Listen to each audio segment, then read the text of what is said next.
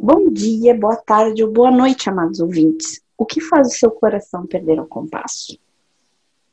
O que te tira do foco, te deixa meio bobo? A gente acha aqui que não é amor. Gente, né? Eu e Yuri, coração frio, são as obsessões. Ou a gente pode chamar de obsessores modernos, Yuri. O que, que você acha? Isso é inteiramente responsabilidade da Renata, mas pode ser. não se preocupa. Depois desse episódio, a gente, assim, acha que não vai ser necessário nenhum tipo de exorcismo nem nada. A gente espera só não precisar contratar um advogado. Mas hoje o cutuco vai ser nos viciados em crossfit, sertanejo universitário, PNL, as neurociências e a gourmetização das seitas pagãs.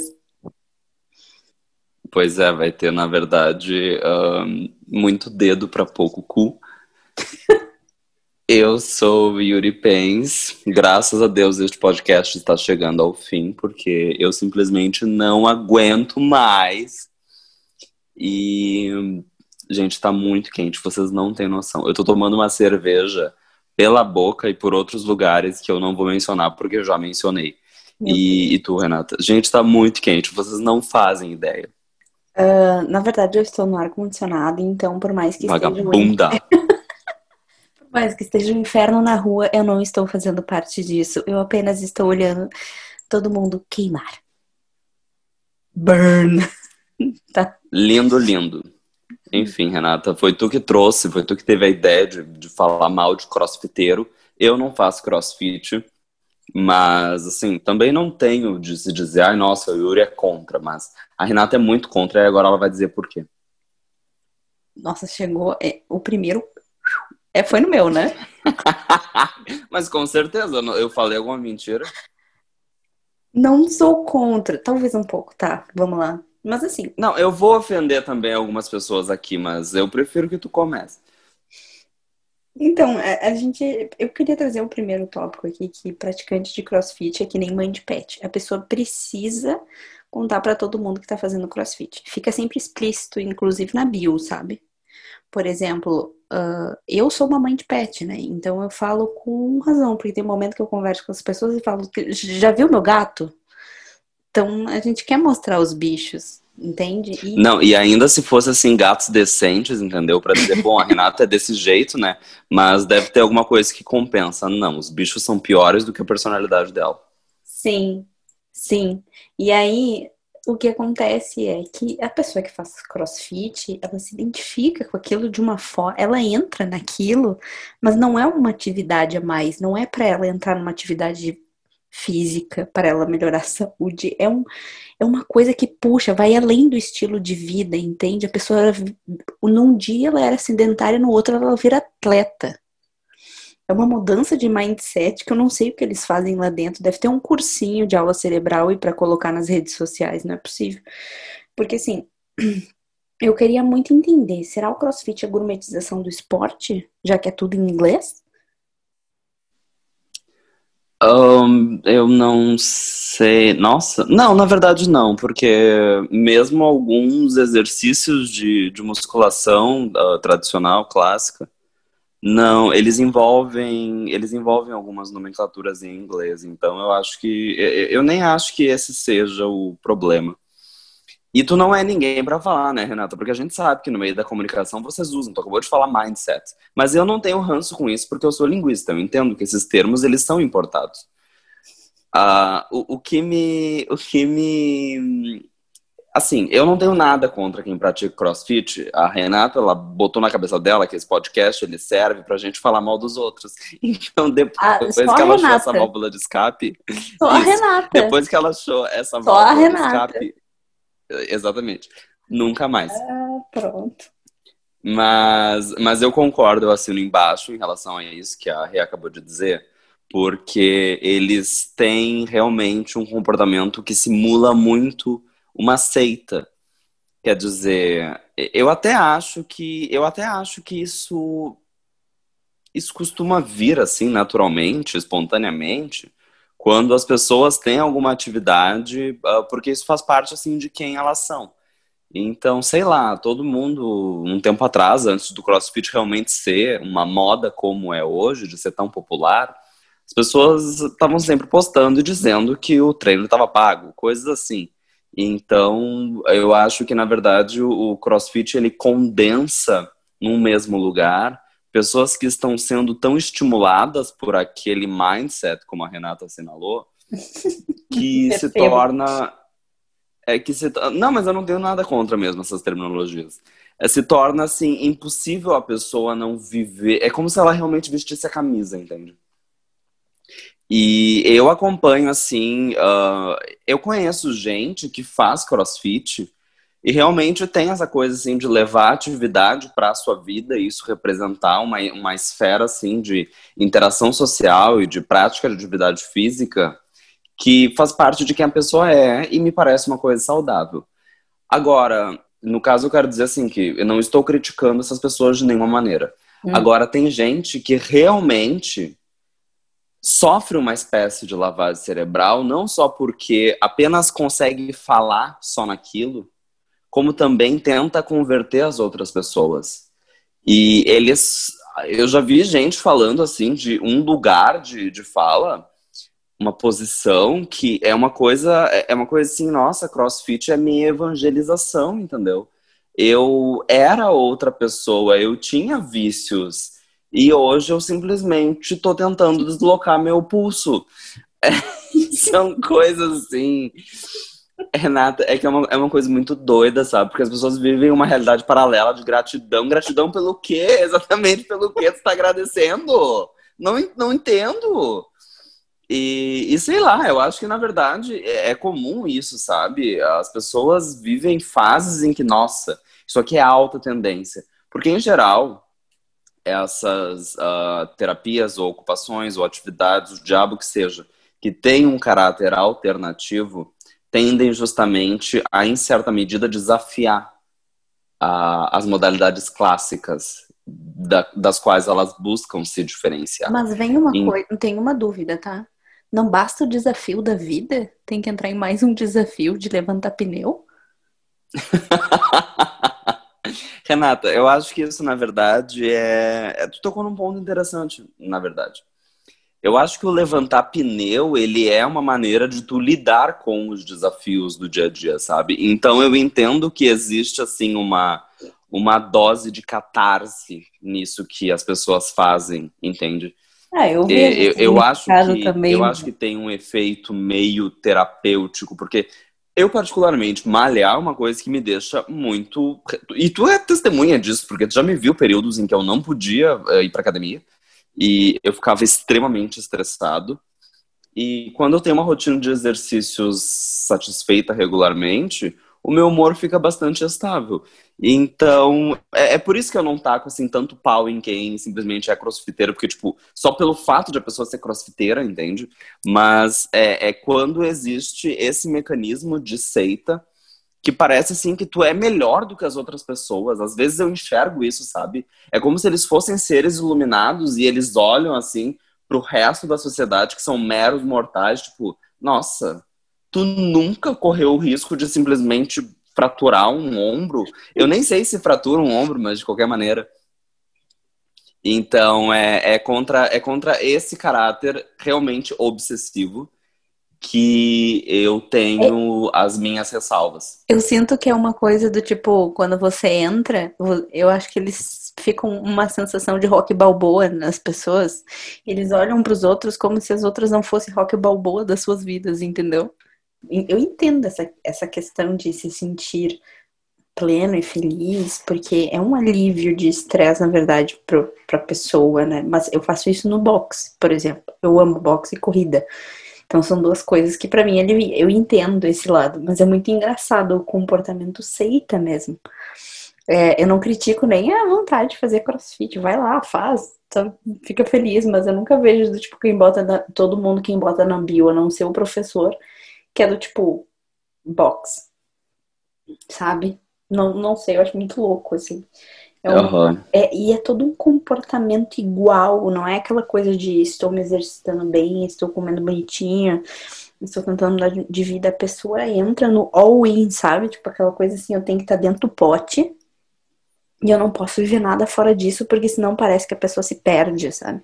É como se fosse um monte de formiguinha uma atrás da outra e, e ninguém pode sair da fila porque senão dá merda. Então, eu não sei, é um comportamento muito louco. Claro, é uma comunidade, vira uma comunidade. Contando que a gente tá brincando aqui que chama de seita, mas é muito doido, assim. É muito doido. Eu já conheci pessoas muito viciadas e conheço pessoas viciadas normal, assim. Sim, é, tem gente que é, é, tem gente que faz parte dessa comunidade de uma maneira saudável, entende? Aquilo ali só faz parte da vida da pessoa. Uh, em relação a ter na bio ou não, é, talvez seja porque tu seja RP, sabe? Daí tu fique perfilando assim. Mas eu não, não, tenho nada contra. Quer botar na bio, põe, né? Não, Quer dizer, não é isso que vai me fazer diferença, sabe? Mas o que é mais me incomoda. O esporte meio que define a pessoa. É isso que eu quero dizer com botar na bio. Entende? Mas Ela é que. forma como característica da personalidade é engraçado. E elas se identificam assim, tipo, eu não sei se elas olham uma pro perfil da, da outra e falam, ah, você também faz crossfit, tipo, e, e segue, sabe? Não, mas é que, assim, Renata, as pessoas têm hobbies, entende? É, então, eu até acho isso aceitável, porque se tu for parar pra pensar, o que que te define, assim? Claro, daí vem uma porção de coisas. Tua história, os lugares em que tu morou, os lugares em que tu esteve, o ensinamento dos teus pais, uh, o que tu escolheu fazer como profissão. E os teus hobbies te definem muito. Sim. Então, eu não sei como tem essa coisa, assim, de envolver endorfina e e, e, o CrossFit parece ser. É, é, que o que realmente me incomoda, e que eu acho que a gente não mencionou ainda aqui, é que o, eu tenho a impressão de que a prática de CrossFit ela dispara uh, uma espécie de retórica de coach. Isso é o que me incomoda muito. Porque, bom, para começar que eu já odeio personal trainer, eu nunca estive em contato com um assim. Mas eu odeio personal trainer que, tipo, assim, te, quer te levar ao teu extremo, entende? É, você tá pagando a pessoa, né? Mas não, eu... mas é que, tipo, uma coisa é ele realmente te incentivar. Ele tem que, ele tem que te instruir. Agora, a, a pessoa fica ali achando que tu simplesmente vai transcender que nem um Digimon e tu vai evoluir, é, é sabe? Não, é uma coisa que não cabe, cara. É, tipo, te orienta. E tem uns que são realmente chatos, sabe? Vai ver, tipo, eu não dormi bem, mas eu fui malhar ainda assim, entendeu? Uh, daí naquele dia, sei lá, eu não tô bem, tá um calor do caralho e a minha pressão baixou. É, eu não tô com a mesma disposição, a minha resistência não é a mesma do dia anterior, ou talvez porque eu morri treinando no dia anterior e daí estou, tô sem energias nesse dia. Então são, ah, são vários fatores. E daí tem um, um, cara, tipo, gritando no teu ouvido. Quem é que se estimula com esse tipo de coisa? Eu não. Eu não consigo me sentir, tem gente tipo... que se estimula. E para mim, atividade física também é um momento de tipo de paz de espírito, sabe? Às vezes você tá quase transcendendo de dor ou alguma coisa, mas você tá naquele momento, tipo, tirando de uma forma física do, o estresse e um milhão de coisas que você pode ter acumulado. Então, mas alguém gritando não é uma coisa que me, que me estimula. Tipo, é que nem aquela coisa do você tem cinco minutos para me entregar isso na minha mesa. Isso não funciona comigo, do mesmo jeito como na atividade física. Hoje eu contrataria, mas eu falaria, olha só, eu funciono desse jeito, se em algum momento a gente sair daqui não vai funcionar. Ela é independente, ela. não, mas eu não gosto da gritaria, pô.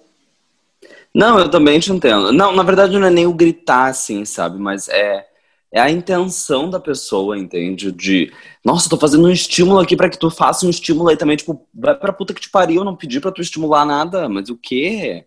A pessoa acha que tu tá... Porque eu já, eu já, eu vivo uma realidade paralela da Débora Seco, entendeu? A gente não é o que a gente quer ser, a gente é o que a gente pode. E, e ali, uh, quando eu tô malhando coxa, eu sou o que eu posso, entendeu? É óbvio que eu vou colocar o, o máximo que eu puder de carga e, e energia para fazer todas as repetições e, e entendeu? E, concluir as séries. Mas aí tem então, gente que é então safada, eu acho que é por isso que eles fazem isso. Não é mas não interessa, daí é um problema, uma responsabilidade da pessoa. Ele só tem que instruir para garantir que a pessoa vai fazer certo, vai fazer direito, não vai fazer é. nenhum absurdo, nem se uh, machucar ou lesionar. Uh, desde que ela esteja fazendo exercícios corretamente, tipo, o que, que tem a ver com quanto ela vai ganhar ou não vai ganhar de massa muscular? Se ela vai perder peso, não vai perder peso, mas que tanto. É é, é uma transferência de responsabilidade, eu acho. Sim. E é claro que eu não sou educador físico, entende? Então eu não tenho assim treinamento teórico nem prático sobre esse tipo de, de conduta. A questão é que eu acho engraçado que seja compatível o que a gente enxerga na, no universo do coach com aquilo que também se vê sendo feito no CrossFit. E muito bem propagado, sabe? E dessa propriedade de seita é exatamente isso. É como, assim, ninguém tá te pagando para fazer aquilo ali, entende? Tu tá fazendo de boa vontade aquela promoção, aquela divulgação e falando sobre e mostrando como é a rotina e, e daí querendo converter as pessoas e enfiando uh, uh, peito de frango com batata doce igual abaixo em todo mundo. Então é, é, esse, é esse tipo de, de pensamento que é o que realmente traz é, esse desconforto. Desconforto no sentido de tu tá acompanhando e tu tá vendo, tipo, nossa, algo de errado não está certo aqui, tipo, por favor, meu filho. Yuri, já que hum. eu cheguei como uma grande crítica da, da, do CrossFit hoje, do qual você me colocou no pódio, do, do hate, não é tanto assim, é mais um, é bem parecido, na verdade o que eu sinto é bem parecido com, com o que você sente, que é aquela coisa do meio coach, assim, aquele grito, a forma com que fazem as coisas, algumas coisas, é o que me irrita mais do que o crossfit em si. Se funciona o esporte para a pessoa, tá show. Acho que é isso que importa. Eu quero ver, Renata, se daqui a uns anos tu tá lá bem crossfiteira, levantando pneu. Tomando de café da manhã, batata doce com Ai, que nojo! Não, não é pra tanto. Não, tipo, uh, onde eu faço academia, eu é ali na PUC, né? Não preciso esconder, aliás, PUC patrocina a gente. Já que vocês estão tão alternativos agora com a, com a Casa Atlântida dentro do campus tem é, tem um, assim um, é o parque esportivo é, é uma complexidade de complexidade no sentido de ser complexo em relação aos esportes eles têm muita variedade. E daí uma vez eu perguntei assim por que, que não tem CrossFit sabe? E daí me disseram que uh, aparentemente é porque digamos assim a visão do CrossFit ia de encontro à, à visão de, de que eles tinham de prática de atividade física então não era assim compatível com aquilo como eles idealizavam ser a atividade física. Porque eu pensei, nossa, o crossfit, tipo, é simplesmente uma atividade milionária. E é, ele tem essa característica da febre, entendeu? Então ia bombar muito aqui. Mas então tem essa incompatibilidade assim de fundamentos. Inclusive o meu personal trainer, ele é muito, ele é muito engraçado. Assim, Vocês porque... escutaram isso? Vocês escutaram isso? Eu odeio personal trainer e agora tá. Inclusive o meu personal trainer. Não, mas ele é. Nossa, mas, não, eu, eu, não, Renata, eu disse que eu odiava personal Fogo trainer. Fogo no parqueio! Vai. Ai, como a Renata é ridícula. Que ficava te estimulando e infernizando a tua vida. Não, meu personal trainer ele é maravilhoso. Só que ele trabalha com funcional, porque lá eles têm essa modalidade de, de atividade funcional que é praticamente um intermediário entre quem faz musculação e quem faz crossfit. E, e eu já acho, assim, a, o funcional muito doido, assim, porque eu já eles têm umas atividades que... Não, mas é, é, que, assim, é muito diferente, sabe? Uhum. E daí ele tem, assim, uma pegada funcional. E daí tudo ele quer que eu faça com halteres. Daí ele diz, não, porque o halteres, ele é bom, ele te dá mais... Ele te dá, assim, mais alternativas. Eu falei, eu não quero alternativa, eu quero a barra e pronto. É, é para executar aquilo ali, deu, não é para fazer graça. Então, Meu Deus né... do céu, que inferno! Mas, enfim, Renato, vamos para o próximo tópico. O que eu quero dizer é o seguinte: se em algum momento eu fizer crossfit, eu volto do outro lado né, do parquinho, do qual a gente coloca fogo todo episódio eu volto e digo o que, que aconteceu na minha cabecinha confusa, tá bom? Mentira, ela não vai se retratar, ela vai achar Eu vou desculpa. ter que me retratar. Eu não sei o que eu vou ter que fazer. Eu vou ter que encontrar um discurso. Não, olha, ai, olha a safada, já tá pensando nas, nas, na mentira. Na crise é de imagem. Isso. Nossa, ela é muito coach. Aí te ferrar. Eu paguei bastante caro, bem caro na PUC pra isso. Que bom que eu tô sabendo fazer minha profissão. Uhum. ah, Yuri, vamos, vamos parar de gracinha aqui e a gente tem que continuar falando mal. Tá bom? Hum. Ok. Isso é imprescindível, vocês observem bem. Ah, pronto, agora sou eu. Ele chega esses dias, quase fez todo mundo sair comprando coisinha de hemorroida, mas sou eu. Quem faz isso agora? Mas enfim, eu queria falar sobre a Legião Sertaneja. Porque assim, quando você percebe, você tá cantando uma música da Marília Mendonça. Eu não sei. Eu não. Esses dias eu tava. Eu tava rindo. Com certeza tu tava, Renato. Sabe por quê? Porque tu é básica, Renato. Tu é básica. Tu tá a dois passos do crossfit.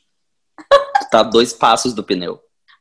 Eu tô a dois passos. Bom, pneu eu já tenho nesse momento. Então, se eu empurrar uns ao invés do meu, tá ótimo.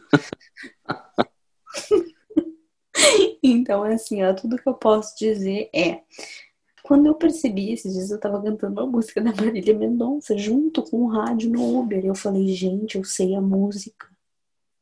Como que isso aconteceu, eu não sei. E eu ainda tenho uma outra história para dizer. Que é, uma vez teve aquelas lives no início da quarentena, né? Eu estava em casa. Na primeira temporada da quarentena? Exatamente. E aí eu né? Peguei uma bebidinha junto e todo mundo vendo a mesma live. E eu falei, vou ver. Gente, eu tava vendo a live. E aí eu comecei a chorar, bebendo, escutando sertanejo. E eu falei, o que tá acontecendo, meu Deus? Eu acho que era porque, enfim, não tinha mais gente para comemorar na, na hora, porque era sextou, né? O que, que a gente gostava de fazer um tempo atrás? Ir pro barzinho, beber naquelas mesinhas de escola, uma delícia. E assim, ser feliz na rua e não podia, e não podia ver ninguém. Continua não podendo, mas enfim. Uh, então eu comecei a chorar. Tinha motivo? Não, mas tava lá chorando. E aí tudo eu pensei, meu Deus, sertanejo é uma praga. Quando você vê, você não tem nem, nem tem motivo para estar tá chorando, você tá chorando. Entende? Aquilo entra na cabeça das pessoas.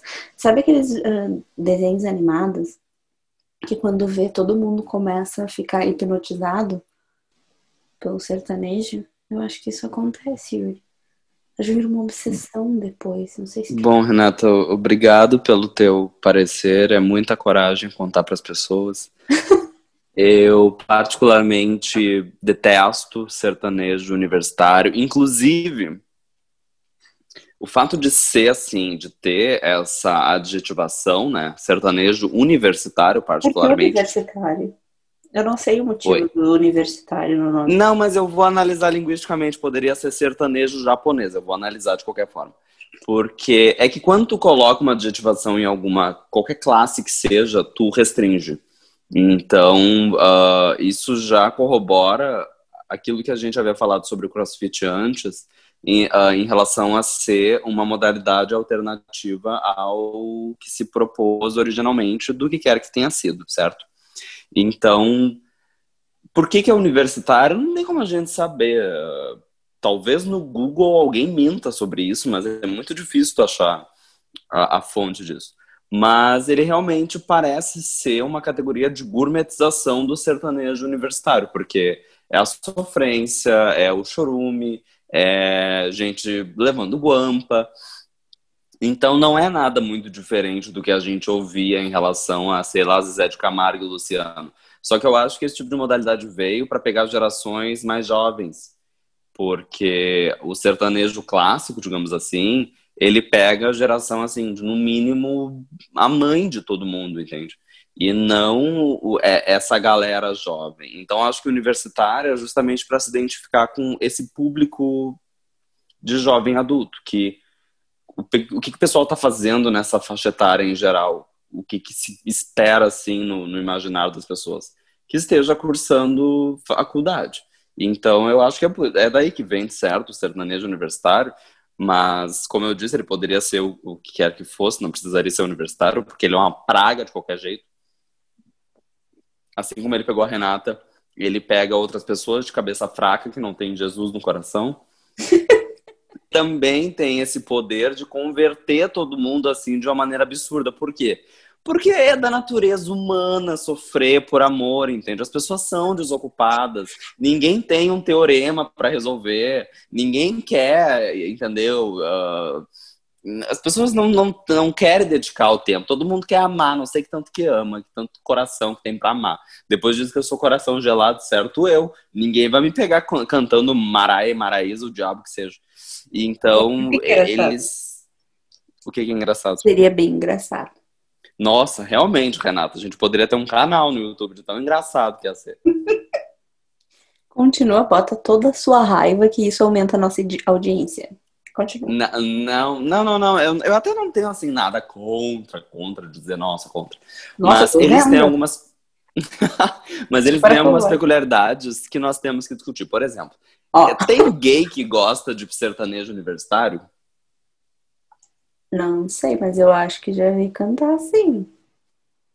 Não, até pode ter, sabe? Porque, como eu disse, é da natureza humana, então todo mundo vai se identificar. Mas, cara, o, quando alguém fala assim, sertanejo universitário, eu vejo, eu consigo enxergar, é palpável pro meu imaginário, um homem hétero. Ele é hétero, entendeu? Ninguém vai contestar isso. E ele é hétero da pior qualidade, entende? Uh, eu tô falando sério, é, é uma coisa assim que eu acho que é tão popular essa modalidade porque ele pega justamente um nicho muito específico. Eu acho que aqui para o Rio Grande do Sul nem é tão comum. Mas eu imagino que para Centro-Oeste ah, e talvez Nordeste. Não, meu filho, tu tá se achando demais? No Sul tem horrores de homem que gosta de sertanejo. Muitos mesmo. Não, mas eu tô dizendo que não, de, não, é, uma, não é uma modalidade de, de. Não é um gênero musical tão comum pra cá quanto provavelmente é mais lá pra cima. Até porque tu não vê cantores gaúchos de sertanejo universitário como tu vê, sei lá, em, em, em Goiânia. É. Essa é a minha comparação. Uh, não, que aqui tem gente que escuta, eu sei, Renata. Inclusive, são esses os exemplos que eu tenho, assim, para apontar e fazer a, a mesura mas é, é, uma proliferação tão grande, eu não consigo nem apontar assim e dizer quando que isso começou. E tem tanta gente para cantar e são uma, é sempre uma dupla. Eu não sei que que, que jogral é esse, porque só pode ser uma espécie de, de jogral em que tem sempre uma dupla e todas elas têm o mesmo nome e daí não tem a capacidade de distinguir e, as músicas são sempre tematizadas em torno da mesma coisa, é sempre chifre, é bebida, e é tristeza, e daqui a pouco já tá feliz de novo, e daí fica triste, e, e daí acaba de se alegrar, e daqui a pouco já acabou de se entristecer de novo, e assim segue. Eu não sei nem como é que as pessoas têm miocárdio para acompanhar um, uma live para tratar disso, porque são muitas emoções em um, em um episódio só. Então eles têm, assim, muitas peculiaridades muitas peculiaridades mesmo. Eu não sei se aqui para o Rio Grande do Sul, sei lá, daqui a pouco vai acontecer de ter, sei lá, uma, uma vaneira universitária, entendeu? Um chamamé universitário vai acontecer. Não, vai acontecer. Uh, por favor, gaúchos, se, re, se representem. Uma vaneira universitária. Mas eu, assim, particularmente, não tenho nada contra o sertanejo universitário. Não faz a minha cabeça. Eu realmente não ouço. Tem. Eu realmente não ouço. Eu acho que é mais fácil alguém me pegar cantando um funk, que não é um gênero que me agrada, do que um sertanejo universitário. Como diria uh... Rita. Ai meu Deus, como é que é a Rita ali? Olha ela, toda boazinha, toda santinha, não gosta de nada, não, aí ela nem fala isso, Renata. Deixa eu ser mentirosa. Sei, eu estou modificando. Ai, ela é toda boazinha, ela é toda do bem, ela é tão galera, ela é jovem, sabe? Ah, vá se fuder, sabe? Chata, paca. Gente, eu amo a Rita Lee, eu amo, ela é, um... nossa, a Rita Lee, assim, ó, ela enche o meu coração. A maior tristeza da minha vida, tristeza Cara, irreparável. Ai, Yuri, tu perdeu um bichinho, tu terminou teu namoro. Foda-se, a maior tristeza da minha vida é que eu não sigo a Rita no Twitter. Porque eu tinha uma conta antes de 2011, eu acho, e eu seguia ela. E quando eu fiz a outra conta, por alguma razão eu perdi o fio da meada. E quando eu fui ver, a conta dela no Twitter já era privada. Sério? E, sim, então eu não sigo a Rita Lee, eu não tenho acesso aos tweets maravilhosos dela. Tem gente, tem print para tudo, né? Praticamente que ela tweetou, porque ela era maravilhosa no Twitter. Eu acho que hoje ela não é. Ela praticamente não é ativa perto do quanto ela era. Eu acho que, na verdade, hoje em dia ela só retuita.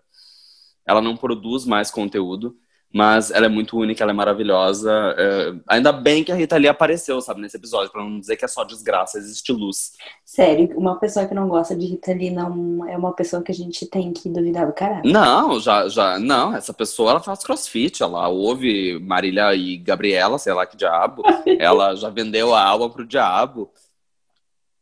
Ah, meu Deus. Mas assim, Yuri, eu sei que você tem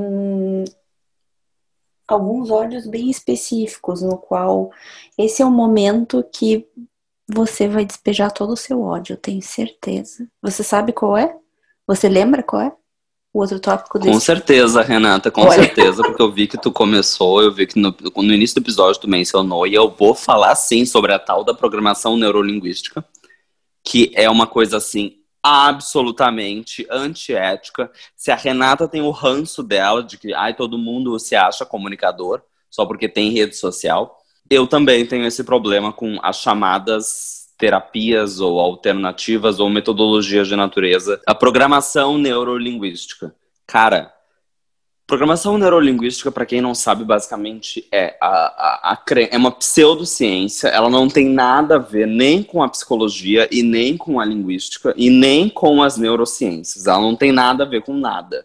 Ela é simplesmente uma pseudociência sem método, que nem o horóscopo, sabe? Que nem a astrologia. Mas a astrologia não tenta explicar nada, não tenta vender nada para ninguém. Uh, esses dias rolou uma treta no Twitter que era uma mina, assim, dita divulgador científica, que eu tenho pavor dessa categoria também, que nem o tal do, do Atila. Ah, eu sou. Como é que ele diz no Twitter? Eu sou. Ah, explicador do mundo por opção. Ah, tu é biscoiteiro, isso sim. Tu estudou por vários anos, tu descobriu que tu podia surfar em cima dessa onda. Uh, vai pro inferno, eu tenho pavor desse tipo de categoria. Eu até esqueci o que eu tava falando. Meu Deus. Tá vendo como o bicho fica tão brabo que ele se perde? Não, peraí, só um pouquinho. Ele vira raiva do divertidamente e ele perde, ele esquece o que ele fala. Ele fica tão brabo, gente. Olha isso. Meu Deus, isso é engraçado. Não, peraí, só um pouquinho, tem que me lembrar. Ah, sim. Mas a, a, acontece que rolou uma treta no Twitter esses dias, porque uma divulgadora científica foi mostrar por que, que horóscopo não era ciência? Porra, cara, para que tu tá perdendo teu tempo com isso? Vê se isso é algo de mérito científico, ou pelo menos de divulgação de ciência, ou o que quer que seja, tu perdeu teu tempo explicando por que uma pseudociência não é uma ciência. Porra, vai pro inferno. É, isso é muita vontade de biscoitar. Todo mundo fala sobre horóscopo todos os dias. A questão é que eu não vou utilizar isso para tentar publicar um artigo. Eu não vou fazer um estudo baseado. Ah, não, esses sujeitos aqui são todos de Capricórnio. Portanto, eu concluo que isso não vai acontecer. O horóscopo está é, é, tá em outra categoria de conhecimento, não é conhecimento científico, é conhecimento ordinário, conhecimento popular, sei lá que diabo também. Mas as pessoas usam isso no dia a dia, sabe? Ai, fulano desse jeito. Ah, tinha que ser, né? Escorpiana. Então é, é uma coisa de racionalidade ampla. A gente faz isso todos os dias, não tem nada a ver com com, é, sabe, é uma coisa que não tem cabimento, tu comparar e dizer se é ou se não é. Eu fico puto com essas coisas, porque eu acho isso perda de tempo. Eu acho isso muita vontade de, biscoitar na, na, na, internet, vai se fuder. Enfim. Uh, daí teve essa treta esses dias, né? Então. então, só pra. Ele desce do personagem e, e assim, ele quase estoura, o nervo quase pula da cabeça. E aí ele simplesmente dá um pause e fala: Enfim, era isso, pessoal, que eu tinha tudo gravado no meu peito aqui, tudo uma carta de ódio, e eu li ela. Não, não, não. A, questão é a seguinte: a, a, diferença, por exemplo, entre o horóscopo, a astrologia, que é inofensiva, e a, a dita programação neurolinguística, é que eles vendem isso como se fosse um método para que as pessoas melhorassem de vida a partir de um roteiro programático de palavras de autoajuda. Cara, isso é assim, ó. Isso é, eu não sei, isso é a mesma coisa que, sei lá, tu acreditar no criacionismo, sabe? Eu acho que é até um pouco pior. Porque não existe isso. Imagina, ah, eu quero ter uma vida mais positiva, agora eu só vou ler autoajuda. Aliás, autoajuda, eu não sei nem como não entrou nesses tópicos, porque autoajuda é outra categoria desgraçada. É um inferno isso. O que, que vocês acham dos acordar às 5 horas da manhã? Quê? O que, que você acha do movimento de early risers, que chamam de quem acorda às 5 horas da manhã? Tá, mas por que, que tu tá entrando na contramão, assim? Eu tô aqui numa linha e tu vem com outra, é o problema? Desculpa! Corta o que eu falei, continua.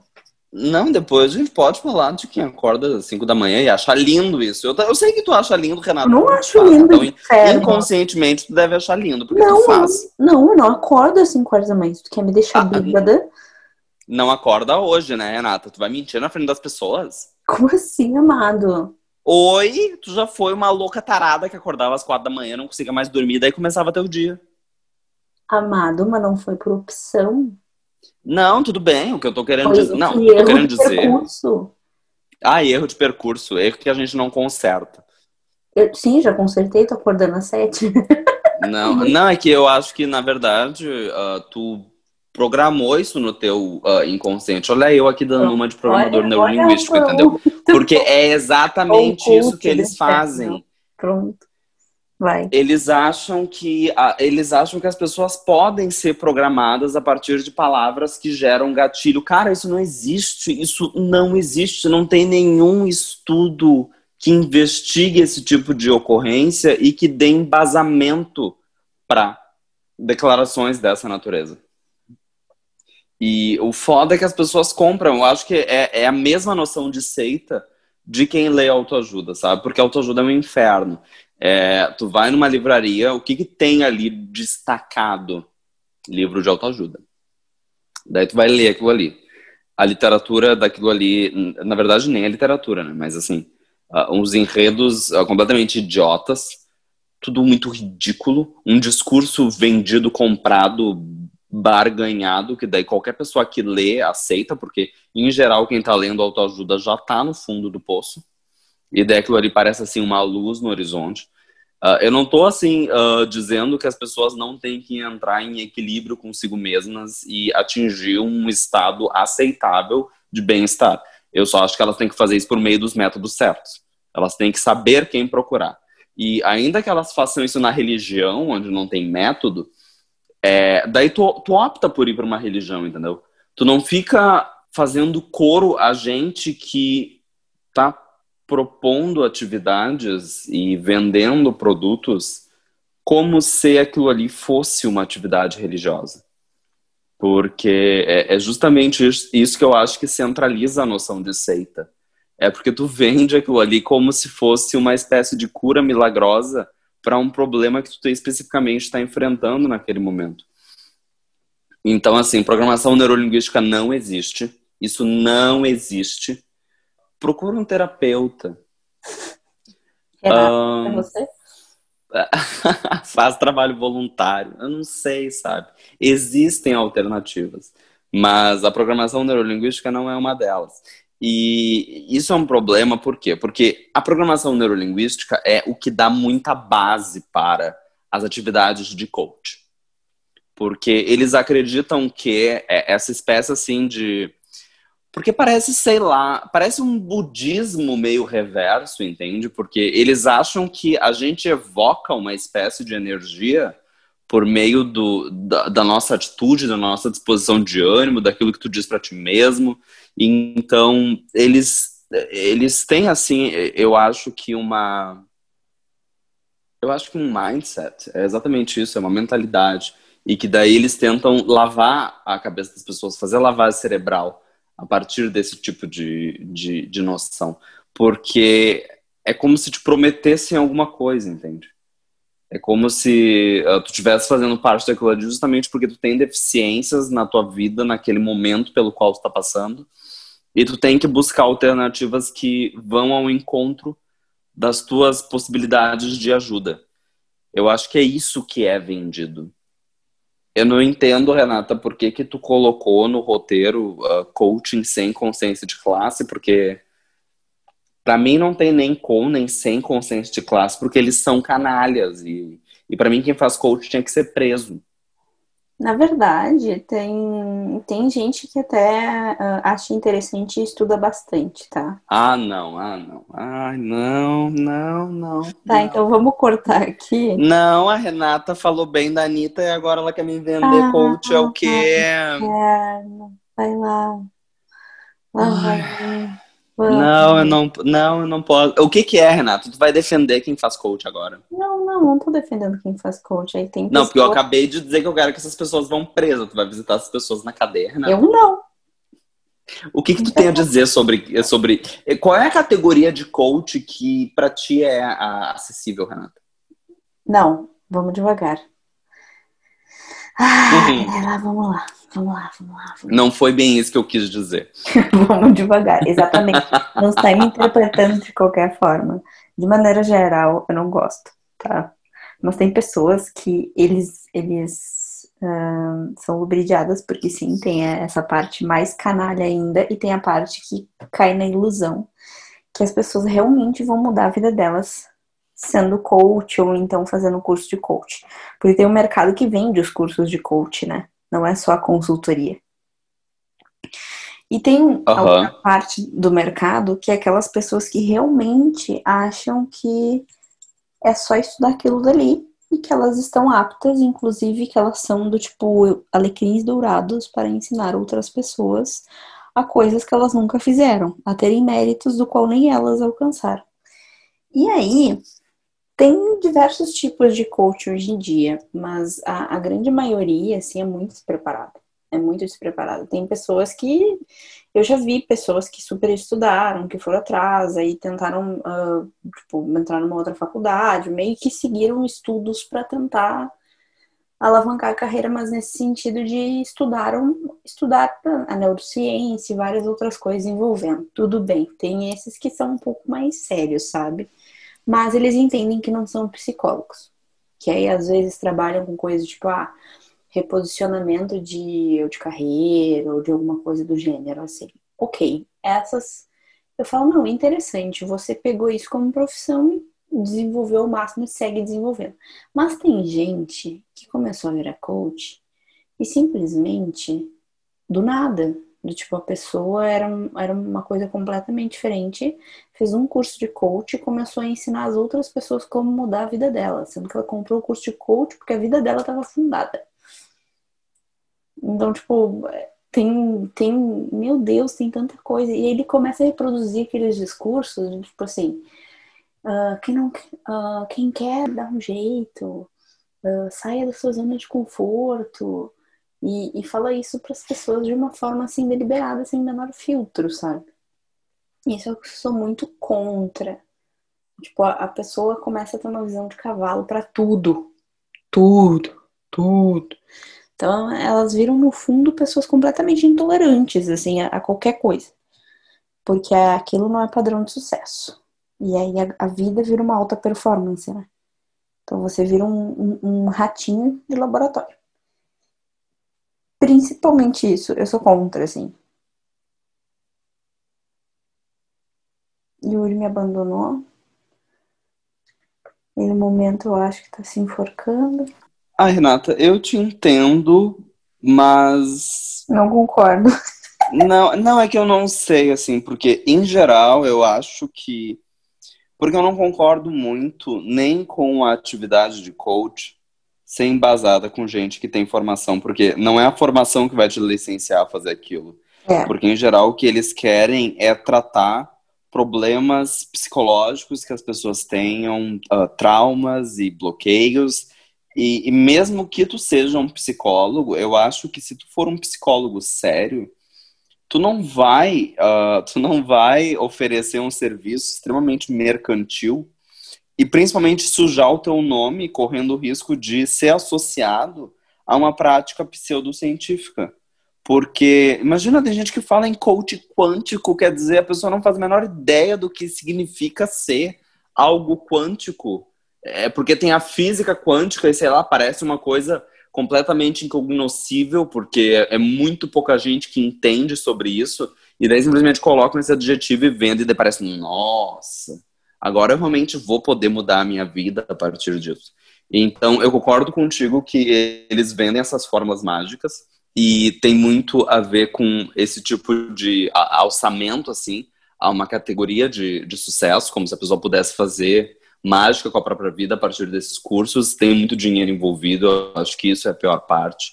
Mas o, o que me irrita é essa associação ou tentativa de associação com áreas que são cientificamente bem estabelecidas, porque eles não usam métodos. E mesmo que eles usem, é um método que serve àquela finalidade.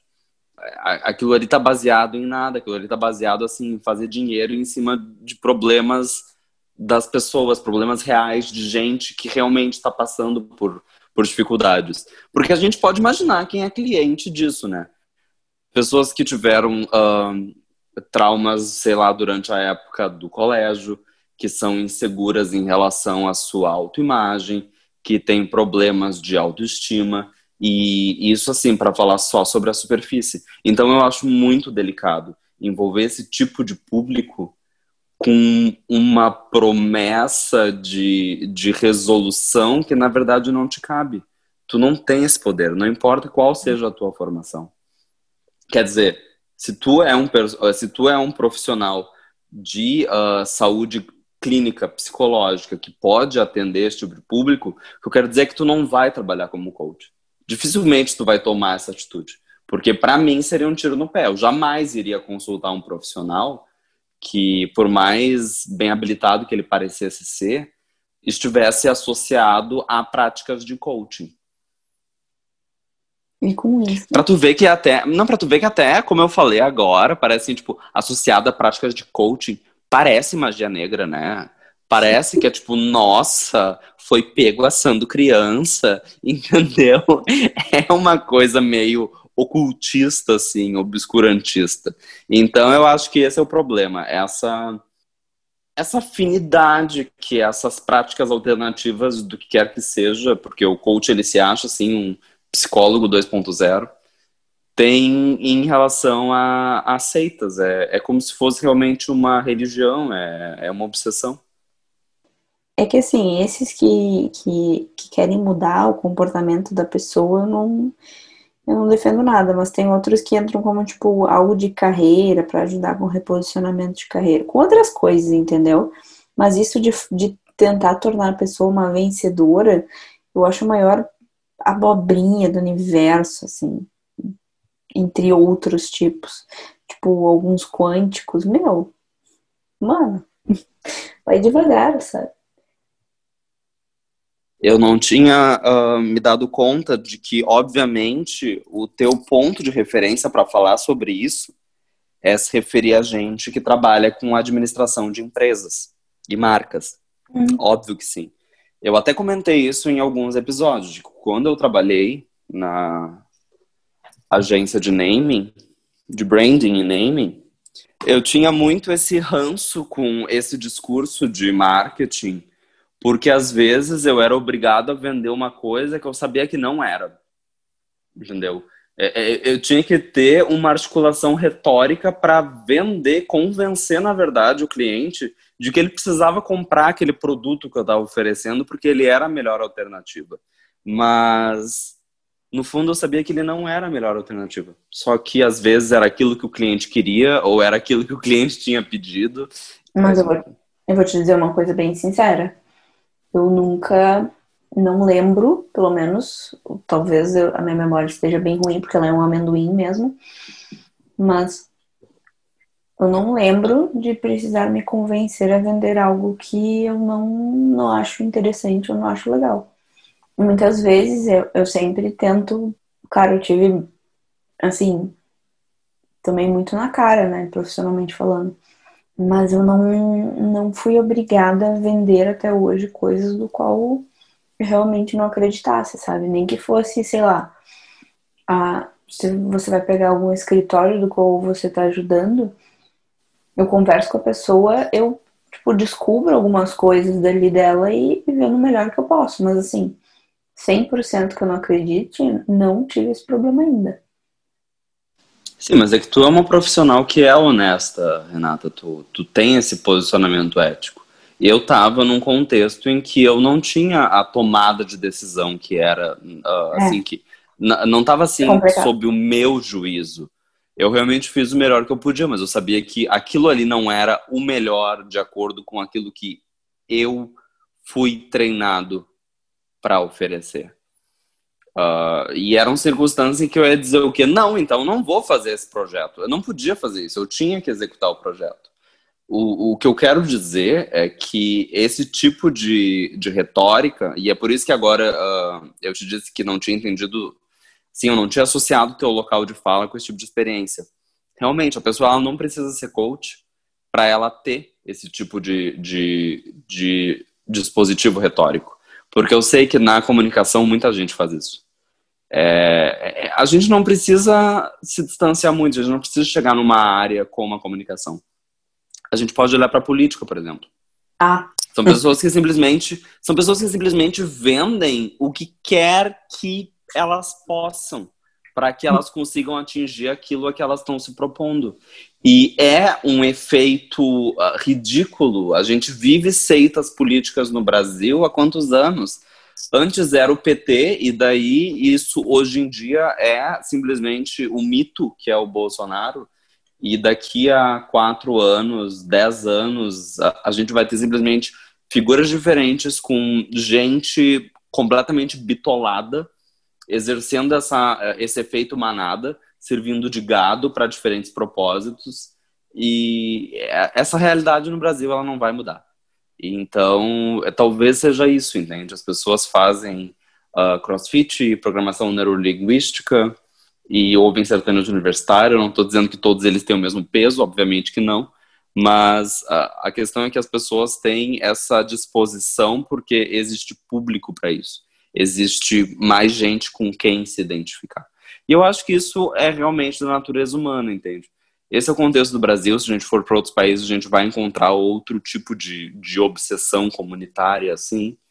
E acho que o melhor que a gente pode fazer, isso é eu pensando mesmo, é como é que eu não posso me vender para isso? Como é que eu posso resistir a isso? Como é que eu posso não ser simplesmente mais um? Porque isso é o que particularmente mais me aterrorizaria, sabe? Eu ser mais um, eu ser simplesmente uma pessoa comum e pior do que isso, comum e levantando uma bandeira que ninguém me pagou, nem pediu, nem nada para que eu pudesse fazer aquela publicidade gratuita.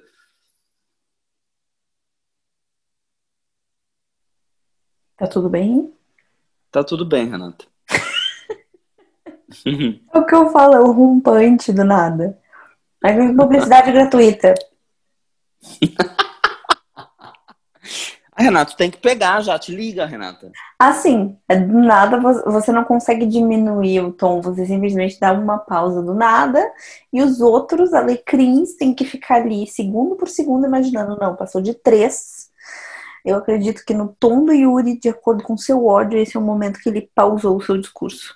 Sim, Renato, porque eu sei que uma hora a gente tem que parar de falar, eu não sou que nem tu. Ó, a gente tem que gravar essas partes para usar todos os xingões que a gente utiliza nesses episódios.